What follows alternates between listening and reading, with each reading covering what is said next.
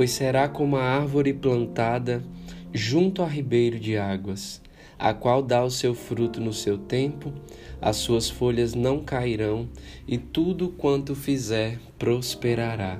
Salmos 1, 3. Assim como ele é fiel em sua palavra, nós também precisamos permanecer nele. Sim, plantados e enraizados. Não tem como frutificar sem estar plantado.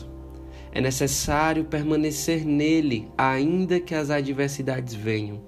É tempo de voltar a amar a palavra santa do nosso Deus. É tempo de abrir um buraco no chão, impor colunas e concretos e fincar sabedoria nele.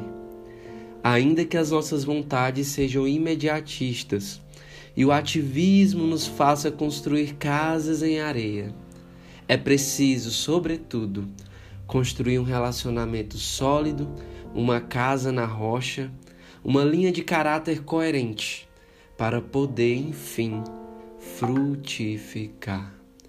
Deus abençoe grandemente o seu dia.